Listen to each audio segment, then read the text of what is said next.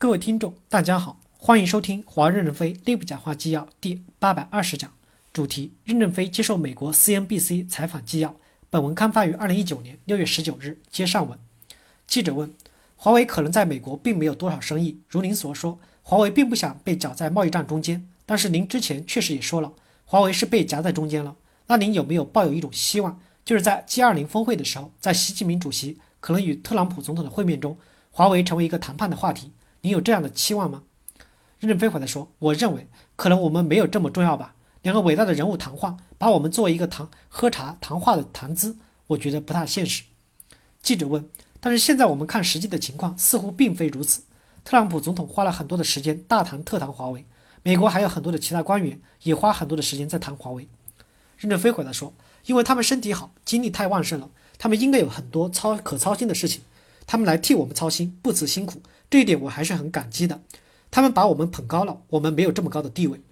记者提问：您提到华为可能并不值得大家有这么多的关注，但是看一看美国的很多政治人物，包括特朗普总统在内，他们确实是花了很多时间来谈论华为。任正非回答说：可能是因为打不死我们，怎么打都不死，可能以后还不会死，他们要几年都这么关怀下去，是不是很疲惫？我们和美国政府的沟通各管道都在进行，因为美国是一个法治国家。我们在法庭里沟通，就是在和美国政府沟通。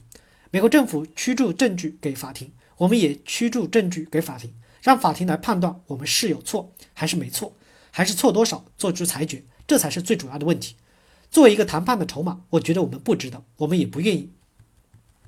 记者问：尽管华为不愿意成为一个谈判的筹码，但是也没法改变这个事实，因为特朗普说要在中美谈判中把华为做一个话题，而且目前的现状已经影响到了华为的生意。您之前在采访中说过，由于美国现在针对华为的情况，华为的收入会减少三百亿美元。任正非回答说：“三百亿美元对我们来说是很小的一件事儿，我们今年的收入还会超过一千亿美元，这对我们的基本状态没有改变。我们主要是砍掉一些边缘化的产品，因此美国的制裁对我们不会产生太大的影响。”记者问：“但是我认为很多人会说，三百亿美元应该影响还是挺大的，毕竟占到了华为去年收入的三分之一左右，而且对华为的员工、股东应该也有影响。”难道不是这样吗？任正非回答说：“不是，因为我们今年的计划是一千三百五十亿美元左右，影响三百亿美元左右的收入，我们还有一千亿美元左右。目前我们的销售收入还是增长的，到五月底增长了百分之二十多。我们预测未来是可能会下降的，但是现在还没有出现下降的势头。直到昨天的报表还没有下降，还在上升。因此到年底，到年底会不会出现什么样的状况，我们还不好肯定。”但是我认为三百亿美元的下降对我们来说是很小的一件事儿，我们能承受，因为我们不是上市公司，我们不太重视这个问题，我们重视经营的真实质量。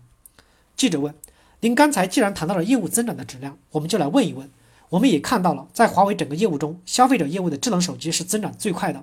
您之前的采访也提到了，现在的智能手机出货量已经下滑了百分之四十。如果由于中美关系对华为最快的增长业务有所打击的话，那么华为整个大的生意如何持续的保持增长？”任正非回答说：“终端在中国市场上是没有下降的，只是海外这部分最高的时候下降了百分之四十，但是现在已经在回升，在海外下降的尺度已经小于百分之二十了，而且还在迅速的回升之中。因此，综合来看，整个终端业务全年下降不会那么大。